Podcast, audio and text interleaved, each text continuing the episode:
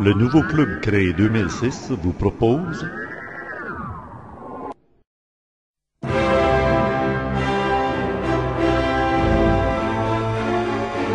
Supramental avec Bernard de Montréal.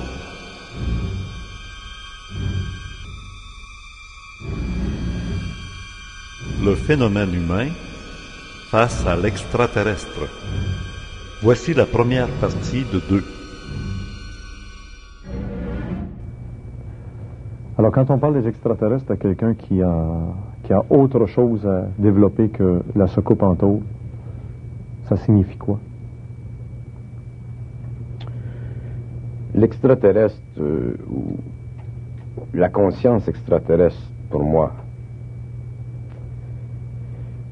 indique que- qu'il y a dans le cosmos matériel et aussi dans le cosmos éthérique, dans le cosmos invisible, des dimensions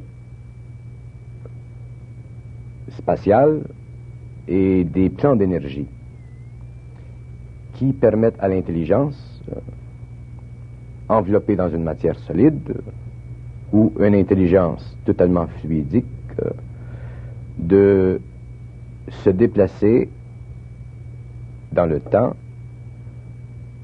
ou d'entre- d'entretenir dans son évolution avec les hommes qui poursuivent une évolution parallèle ou avec des hommes qui poursuivent une autre évolution comme nous sur la Terre, un échange d'informations scientifiques qui est totalement libre de ce que l'on connaît sur notre planète comme l'émotionnalité.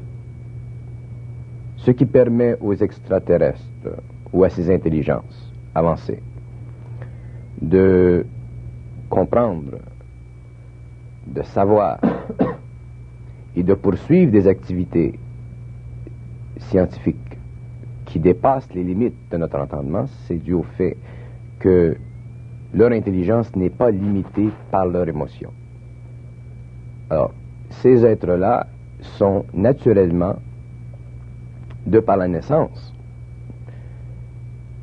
enclins à poursuivre toutes les activités possibles et imaginables selon les lois d'énergie qui dirigent l'évolution de leur intelligence. Et les, les lois d'énergie, les forces euh, euh, qui dirigent l'évolution de leur intelligence ne sont pas extraterrestres. Dans le cosmos, il y a les extraterrestres qui évoluent sur le plan matériel, comme les hommes. Il y a les extraterrestres qui ont le pouvoir de pénétrer dans des dimensions d'énergie qui, à l'homme, à l'œil de l'homme, les rendent invisibles, parce que c'est un phénomène de lumière. Et il y a au-dessus de tous les êtres en évolution, que ce soit les terrestres ou les extraterrestres, une, une dimension d'énergie qui est infinie, qui est absolue, qui dirige l'évolution, non pas à l'intérieur d'un principe d'organisation dirigée, mais à l'intérieur d'un principe d'une puissance créative, que l'homme sur la terre peut appeler la hiérarchie, que l'homme sur la terre peut appeler les forces divines, mais qui, pour les extraterrestres, a une autre signification. Alors, les extraterrestres, le génie extraterrestre, la science extraterrestre, l'intelligence extraterrestre, le supramental extraterrestre, la puissance mentale extraterrestre,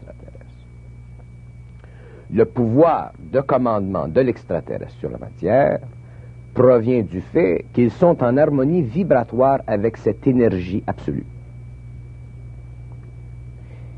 Mais l'homme n'est pas en harmonie vibratoire avec cette énergie absolue, et c'est pourquoi l'homme ne peut pas comprendre le phénomène extraterrestre. Est-ce que cette énergie euh, absolue, c'est ce qu'on appelle Dieu? nous?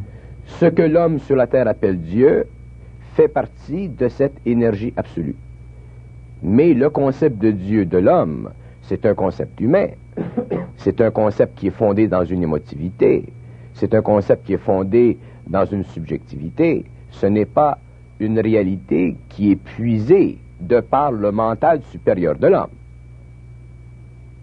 Alors il y a une différence entre un Dieu ou une source créative qui est puisée directement par le mental supérieur d'un être en évolution et d'un Dieu ou d'une force créative qui est imposée sur le mental inférieur de l'homme pour son évolution spirituelle ou son évolution philosophique ou son évolution religieuse.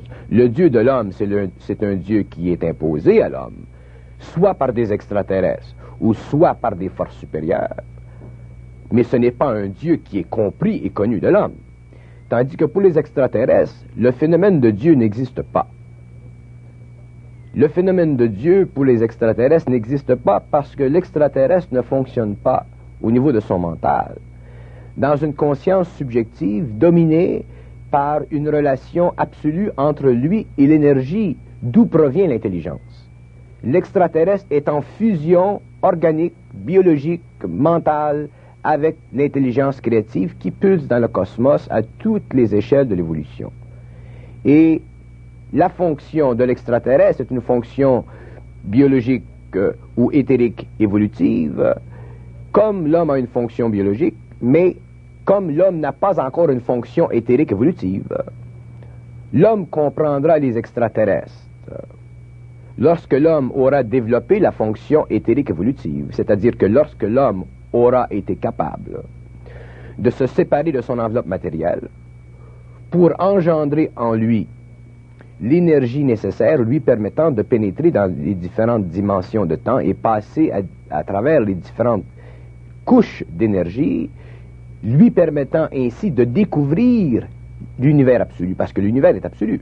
Est-ce que vous voulez dire à ce moment-là, c'est au moment où l'homme sera capable de se détacher de son de sa carcasse, de son corps, par le voyage astral, dirons? Non, non, non, non, non. non, non. Le voyage astral, c'est un voyage qui est très limité. C'est un déplacement dans l'espace astral qui est très limité. Et c'est un, c'est un, c'est un déplacement qui est sujet à énormément d'erreurs parce que l'astral, la conscience astrale de l'homme, c'est une conscience qui est, qui est liée à la mémoire de l'homme. C'est une conscience qui est entachée par la conscience animale de l'homme. C'est une conscience qui n'est pas pure. Et en plus de ça, le corps astral est limité dans son déplacement parce qu'il y a entre l'homme et ce corps astral un lien, un cordon qui le lie au corps matériel par le plexus solaire. Tandis que l'homme doit un jour se servir d'un autre corps que j'appelle, pour des raisons purement sémantiques, le corps éthérique, un corps qui n'a aucun lien avec le corps matériel, qui est lié à ce corps simplement par vibration et qui peut, sous le contrôle de l'esprit de l'homme, se séparer du corps matériel et se déplacer dans le temps, à l'infinité, où veut l'homme. Et c'est à ce moment-là que l'homme aura le pouvoir de rencontrer les extraterrestres sur le plan vibratoire de leur évolution. Si un extraterrestre part d'une galaxie et vient sur la planète Terre, l'homme rencontre l'extraterrestre sur le plan biologique matériel de son évolution. Mais si l'homme rencontre l'extraterrestre sur le plan éthérique, vibratoire de son évolution, à ce moment-là, l'extraterrestre et l'homme sont la même chose.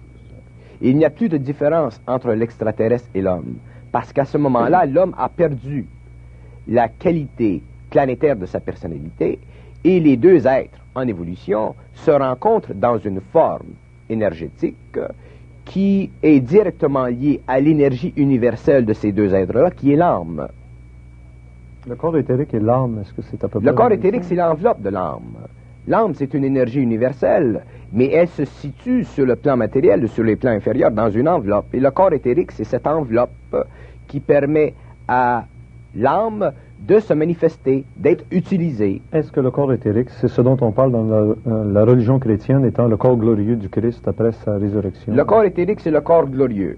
C'est ça, exactement. Et la résurrection des corps à la fin des temps, après, disons, euh, une guerre nucléaire ou tout ça. Est-ce que finalement, ce sera cette humanité qui sera capable de subsister grâce au corps éthérique Oui, la, quand on parle de la résurrection des corps, on parle de la résurrection ou l'érection ou la construction du corps éthérique.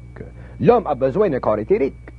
Tant que l'homme n'aura pas de corps éthérique, tant que l'homme ne pourra pas se servir de son corps éthérique, il sera totalement impuissant devant l'extraterrestre. Il sera totalement impuissant devant ses propres activités.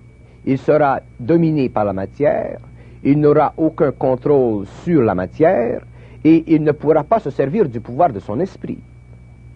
L'extraterrestre se sert du pouvoir de son esprit parce qu'il a un corps éthérique dont il est conscient, qui enveloppe l'énergie de son âme, et c'est par le biais de la manipulation de l'énergie de l'âme par son esprit qu'il a sur l'homme le pouvoir, qu'il a sur la matière le pouvoir, qu'il a la capacité de construire des, engins, comme vous appelez, lui permettant de voyager dans le cosmos à des, à vitesses qui dépassent les limites de la science matérielle.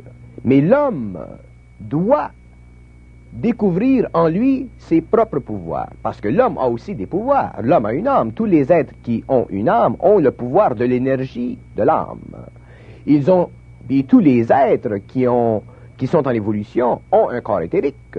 Alors l'homme doit découvrir son corps éthérique s'il veut comprendre un jour et travailler un jour avec les extraterrestres. Un homme ne peut pas travailler avec les extraterrestres s'il n'est pas sur le même pied d'égalité vibratoire avec eux.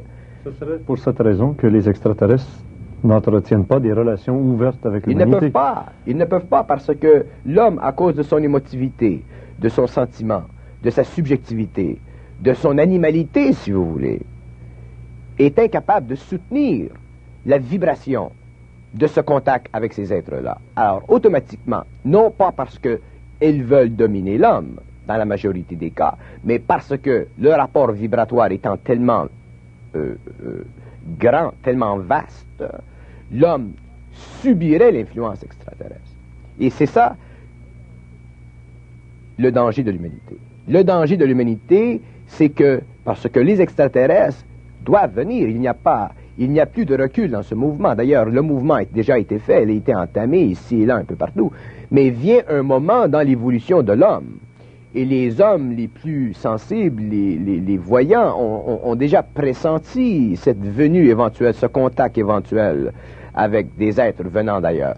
Et lorsque ce contact se fera, l'homme sera pris dans une situation irréductible, c'est-à-dire qu'il soit, qu'il soit totalement abruti par la domination vibratoire de ses intelligences, ou qu'il soit sur un plan d'énergie vibratoire supramentale, lui permettant de communiquer avec ses intelligences, de connaître leur psychologie, de connaître le pourquoi de leur incursion sur la planète, de comprendre la raison pourquoi ils viennent, de comprendre les liens qui sont établis entre eux, entre l'homme et eux, de comprendre leurs droits, de comprendre leur absence de droits, de comprendre, de savoir si ces êtres-là ont le droit d'aimer en tant que civilisation ou, ou s'ils n'ont pas le droit d'aimer, de comprendre s'ils doivent aider l'homme dans tel domaine ou non. Autrement dit, l'homme doit être maître de sa planète. Et l'homme ne peut pas être maître de sa planète s'il n'a pas développé et s'il n'a pas accès à sa conscience éthérique, à son corps éthérique. Comment?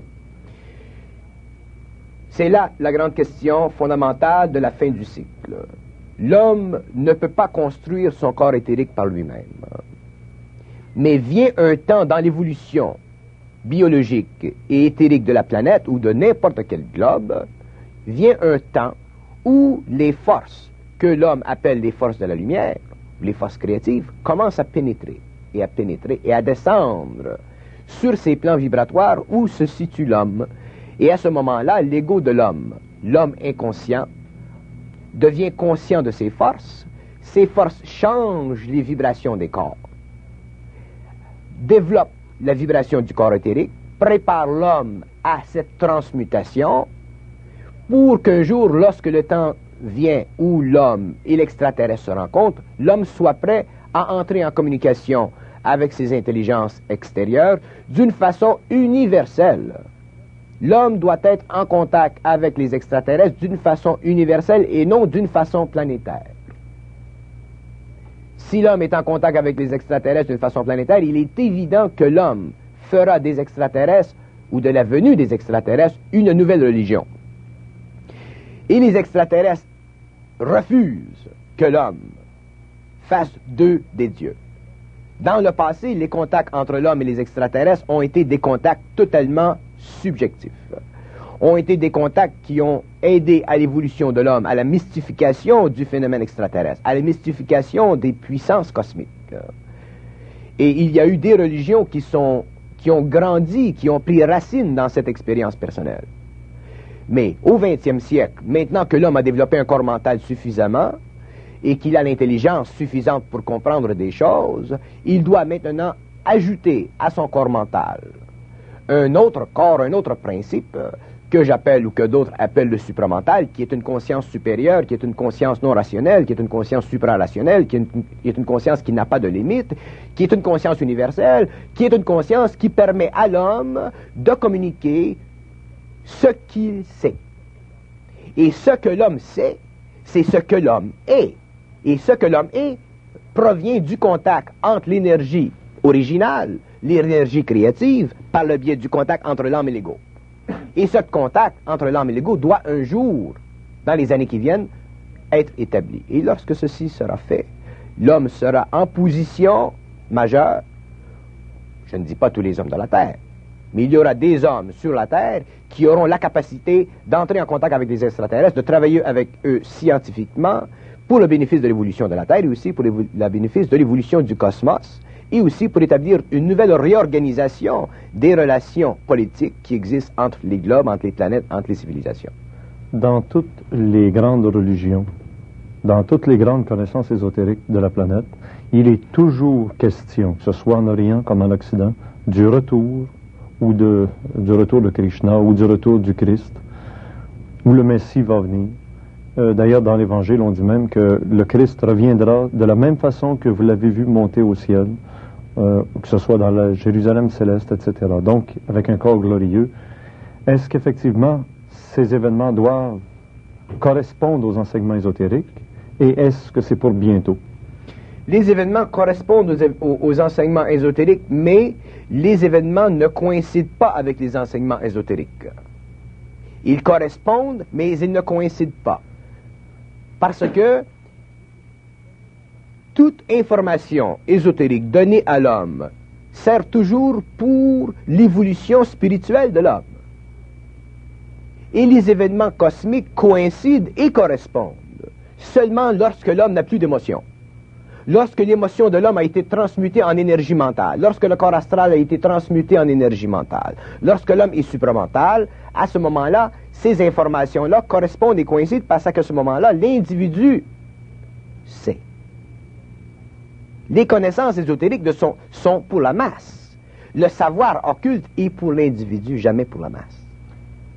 On dirait que lorsque vous nous parlez, il semble que la spiritualité qui a toujours été pour les hommes le plus haut degré d'évolution, lorsqu'on est dans la spiritualité, on atteint là, le, le, septième ciel.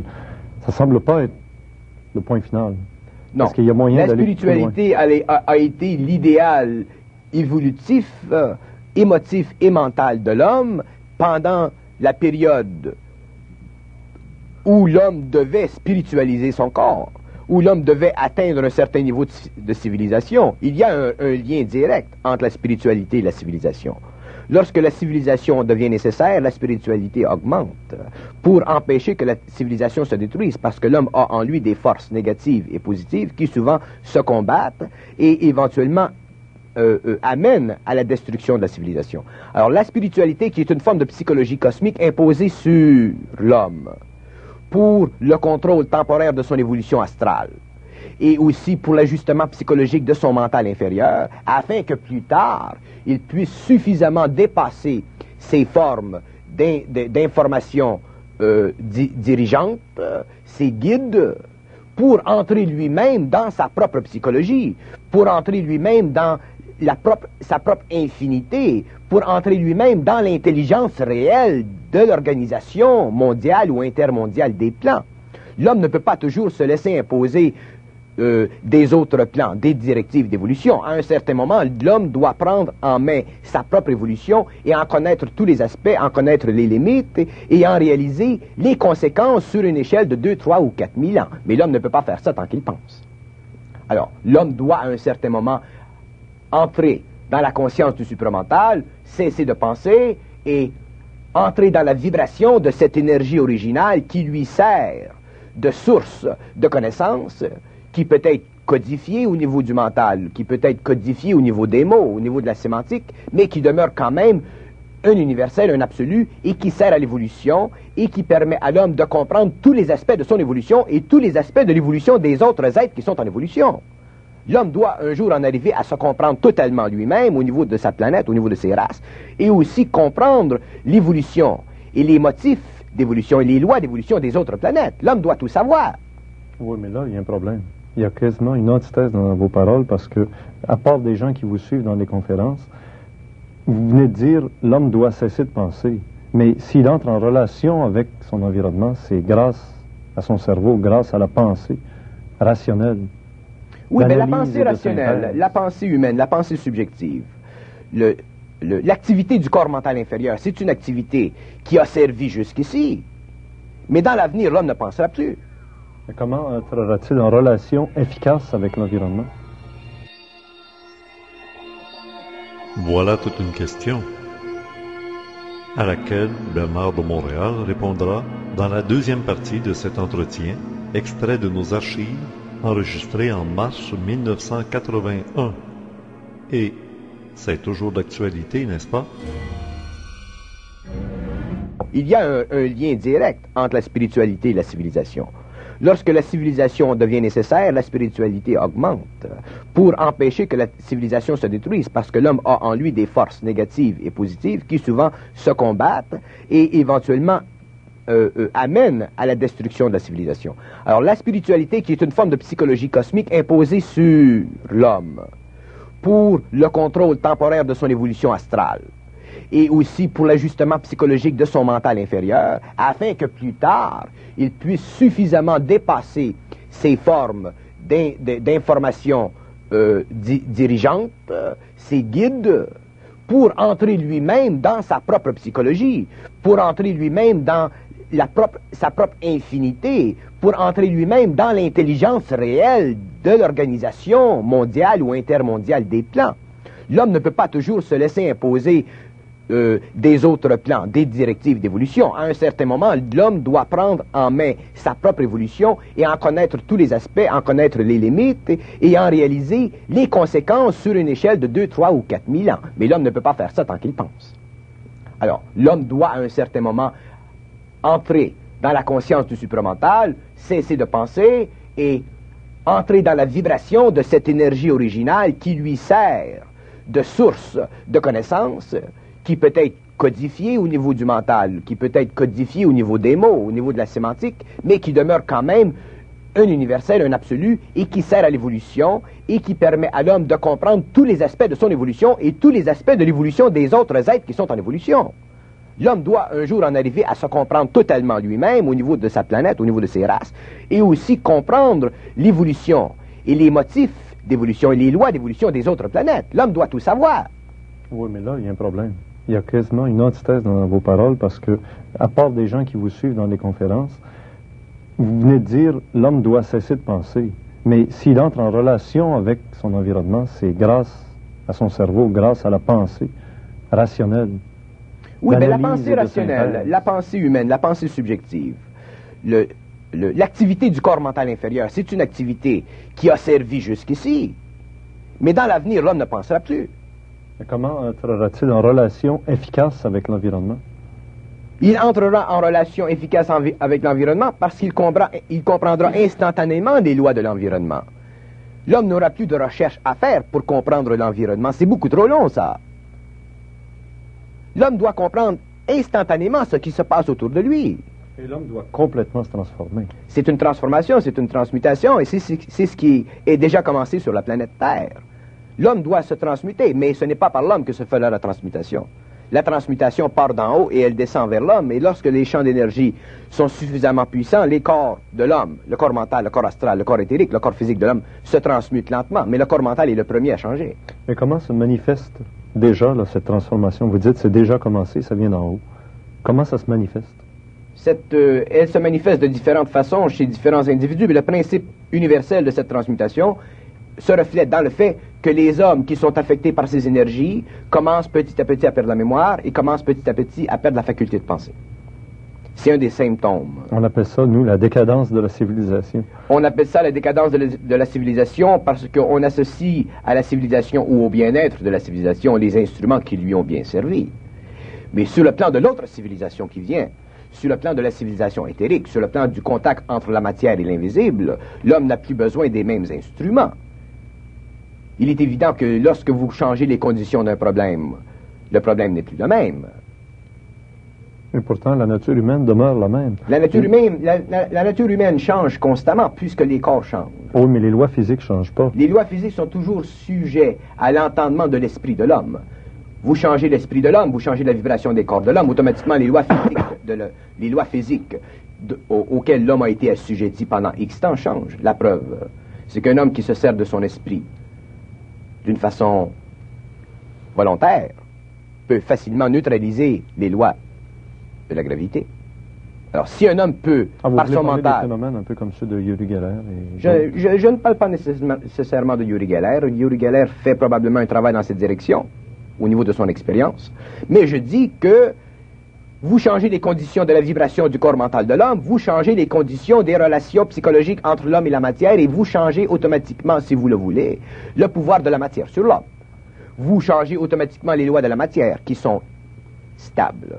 Alors la gravité ne devient plus une condition universelle de stabilité, mais elle devient une condition sujette au changement selon l'esprit de l'homme. Et les extraterrestres ont le pouvoir sur la matière, ils ont, le pouvoir de, de rendre libre un objet sur une planète parce qu'ils ont le pouvoir sur la gravité. Mais pourquoi? Parce que le pouvoir de l'esprit est le plus grand des pouvoirs. C'est l'esprit qui a la plus haute vibration. Parce que l'esprit est lumière. L'esprit est lié à l'énergie originale. Alors, les lois de la physique moderne, les lois de la science, sont des lois qui sont sujettes à changement plus on va loin dans la détermination et de la compréhension des causes extérieures à ces lois. ou du contrôle qu'on peut avoir par son esprit sur juste. l'environnement. C'est juste. Il n'y a rien de, il n'y a rien de fixe dans la science. Comment réagissez-vous devant des gens qui disent Moi, tant que je n'aurais pas vu une soucoupe volante, euh, j'y croirais pas euh, Moi, je ne m'intéresse pas aux gens. Je, me, je me foute des gens complètement. Parce que les gens sont des gens. Et vous ne pouvez pas amener le cheval à la rivière s'il ne veut pas boire. Et j'ai compris dans mon expérience euh, que il est inutile à l'homme, à un homme, de vouloir changer le monde. Il est important à l'homme d'être bien dans sa peau, de se comprendre et d'être heureux avec lui-même. Et si l'homme commence à perdre de l'énergie, à vouloir changer le monde, il va se rendre malheureux parce que l'homme est un être extrêmement primitif. C'est un être empris de son émotion. C'est un être bourré de préjudices. L'homme d'aujourd'hui, même au XXe siècle, est un être qui n'est pas un homme. L'homme n'est pas homme encore. Il n'est pas homme. Il était à la fois animal et homme, mais il n'est pas homme.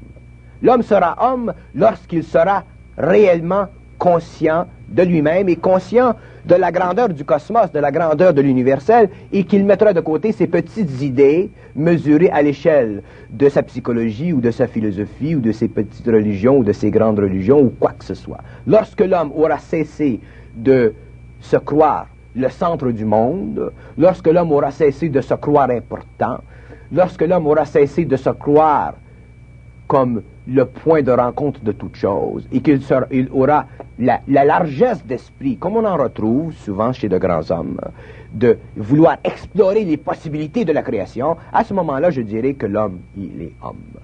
Mais d'ici à ce temps-là, je n'ai pas d'énergie à perdre avec l'homme et... euh, Bon, il y a un temps où les extraterrestres, dans même vos propos, en- c'est clair, ils se sont manifestés aux hommes de différentes façons. On les a pris pour des dieux. Ils ont euh, donné presque des lignes de, de conduite pour l'évolution, pour que l'humanité ne se détruise pas.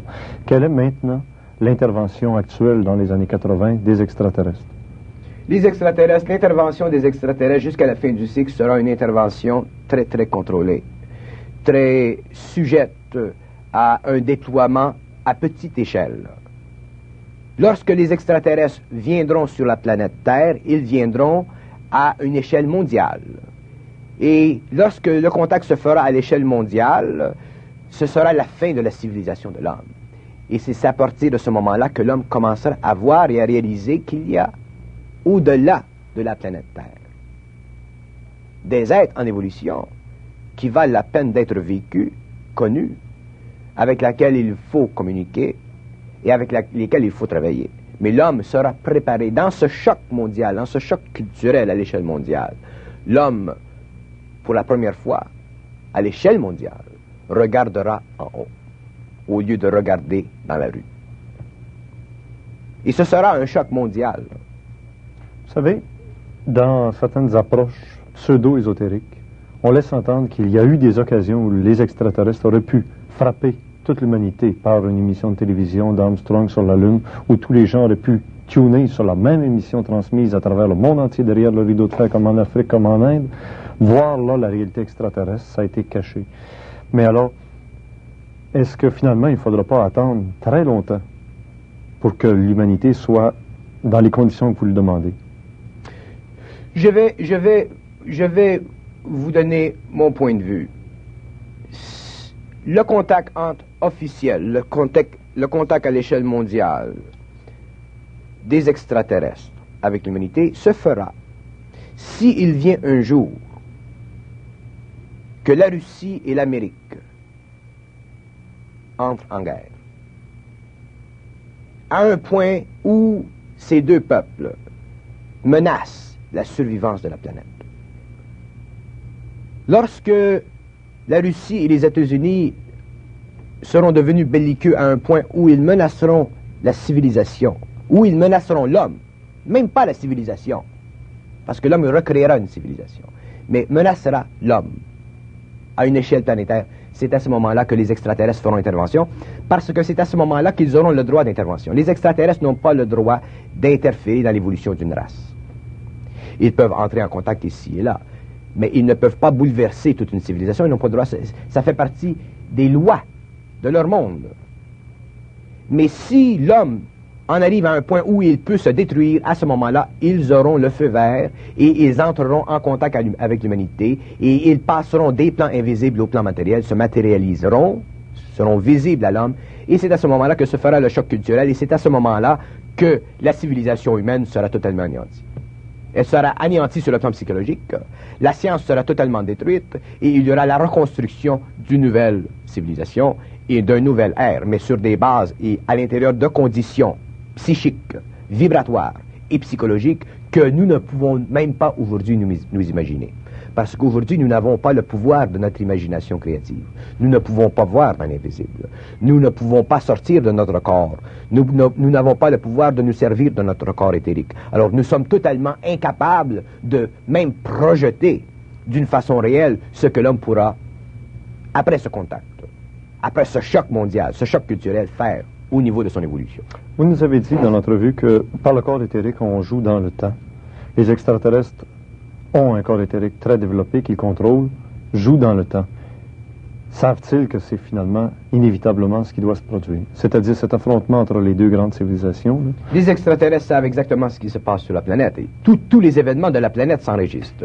Les extraterrestres se maintiennent dans l'invisibilité de l'éther et ils enregistrent tout ce qu'ils ont de besoin. Vous savez que sur la planète Terre, l'homme a des cerveaux électroniques. Les extraterrestres ont aussi des cerveaux mais ce ne sont pas des cerveaux électroniques. Ils ne fonctionnent pas, leur science ne fonctionne pas sur le même principe. la science extraterrestre, elle est fondée sur le principe de l'organisation intelligente de la lumière, sur le plan de l'éthérique.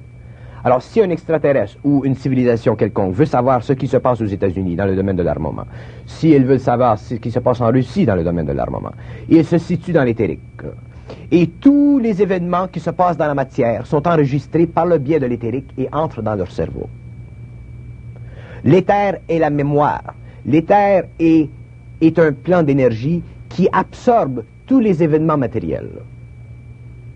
Et c'est à partir de l'éther que prennent cette information et que cette information est canalisée dans leur cerveau. Les extraterrestres n'ont pas de machine IBM.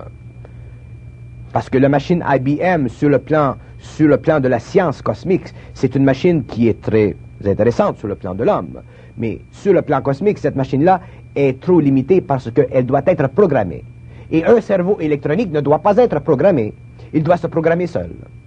Mais pour qu'il se programme seul, il faut que l'information lui vienne d'une façon totalement intouchée par l'émotion de l'homme, et ceci est fait par l'enregistrement constant de l'événement matériel dans la conscience éthérique. Par le biais de la lumière. Par le biais de la lumière. Maintenant, on sait qu'en 1952, il y a eu ce qu'on a appelé, nous, le, le carrousel de Washington. En juillet 52, à l'époque d'Eisenhower, président des États-Unis, ils ont vu là, pendant plusieurs nuits de suite, des dizaines et des dizaines de secours volants. Et ça, c'est vérifiable, euh, et c'est à la portée de tous d'ailleurs. Donc, des autorités politiques, économiques, militaires savent que ça existe. Y a-t-il une complicité du silence et y a-t-il une complicité de la connaissance souterraine, underground, avec l'évolution, les événements. Je pense à Camp David pour éviter qu'Israël entreprenne une guerre avec euh, l'Égypte, où ça aurait été finalement derrière ça la Russie et les États-Unis. Que Pologne, actuellement, où la tension est rendue à un point culminant, euh, fasse qu'encore une fois, underground, par en dessous, les autorités humaines soient conseillées très directement pour éviter des faux pas. Et alors, je vais jusqu'à l'extrême de ce raisonnement. Se pourrait-il que ces autorités-là se fassent guider suffisamment pour éviter les faux pas ou même provoquer certains faux pas, comme à l'époque avec Adolf Hitler qui a eu un grand faux pas, qui a amené l'humanité sur le bord d'un abîme. Jusqu'où, justement, vous voyez très bien l'ampleur de la question. Et les gens disent, s'ils sont si intelligents, ils sont capables de nous hypnotiser collectivement, ils sont capables de nous faire faire ce qu'ils veulent bien. Mais tous les extraterrestres, c'est peut-être pour ça qu'on n'en parle pas. C'est peut-être pour ça qu'on est peut-être les seuls ici sur le, Canal 9 à, en parler aussi profondément que ça de ce sujet. Ça va très loin.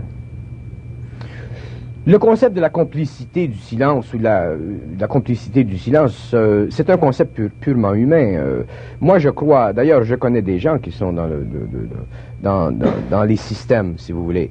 Et le problème avec l'homme,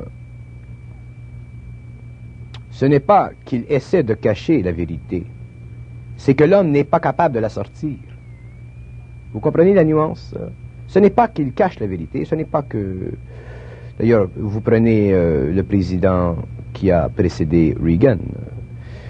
Euh, il a admis en public euh, qu'il a vu un ovni en 62, ça a été enregistré à Georgia et tout ça.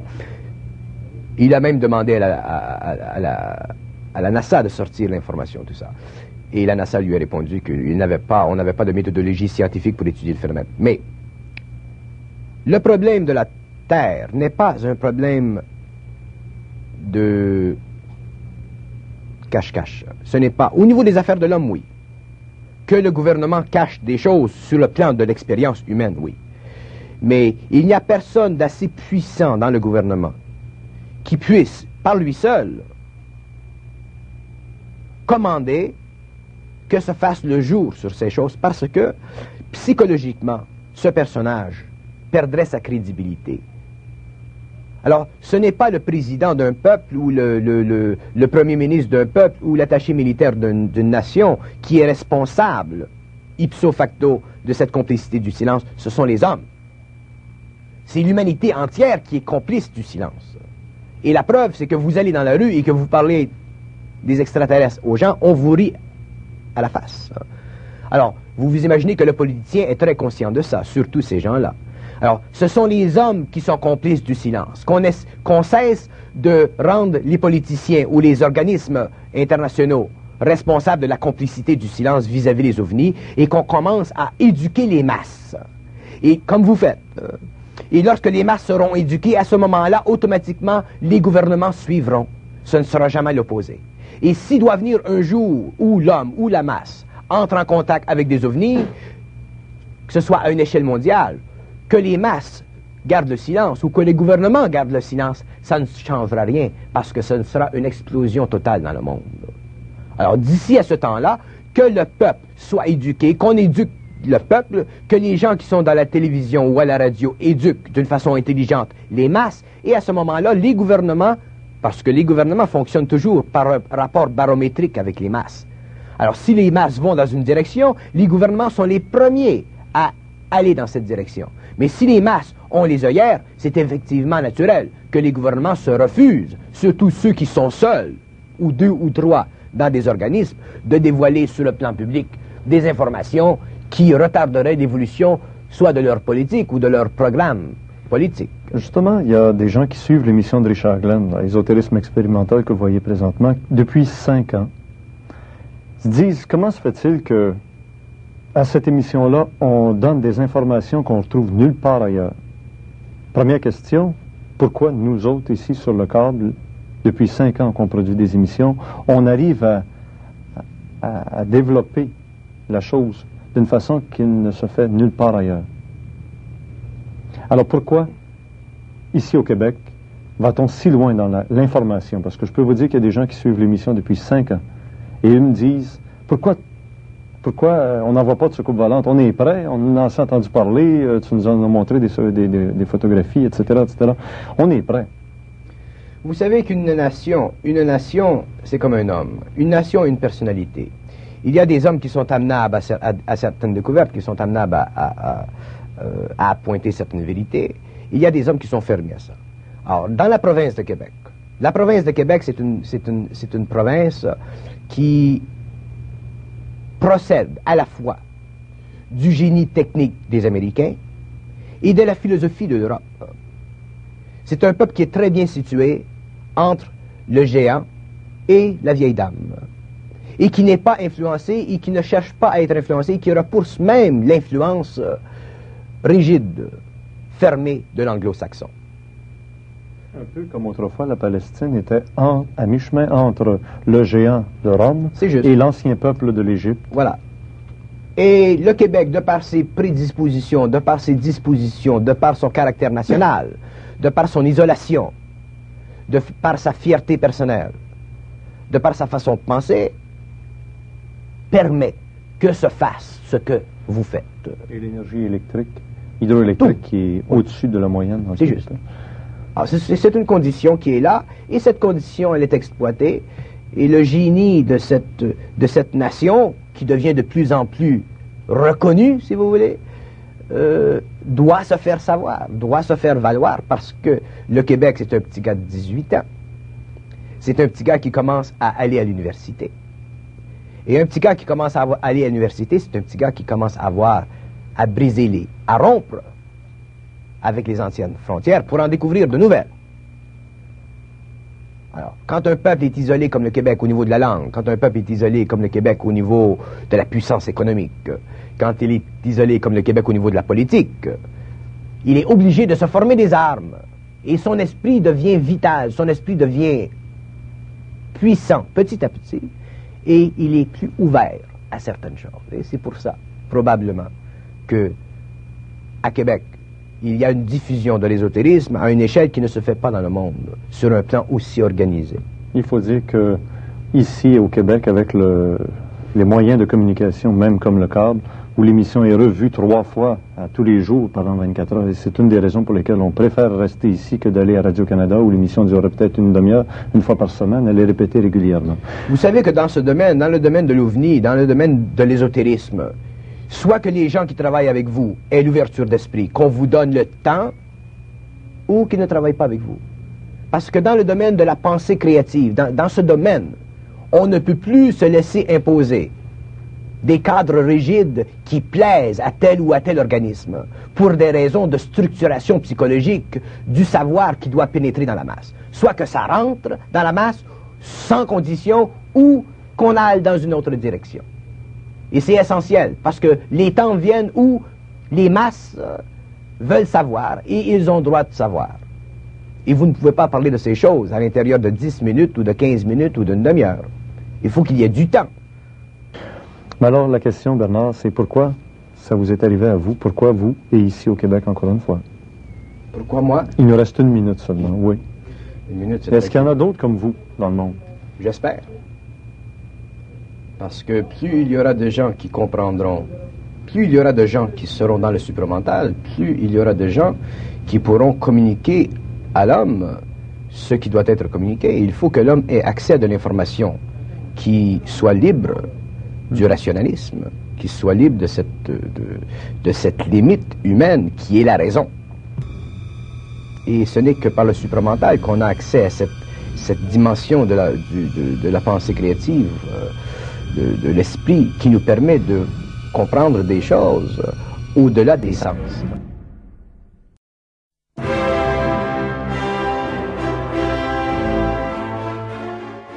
Bernard de Montréal était un maître dans la communication de la vision supramentale de notre réalité. La première partie de cet entretien est disponible dans la salle 605. Beaucoup d'autres extraits de conférences et d'entretiens avec Bernard de Montréal s'ajouteront ici sur notre site d'ésotérisme expérimental et plus précisément à l'intérieur du club créé.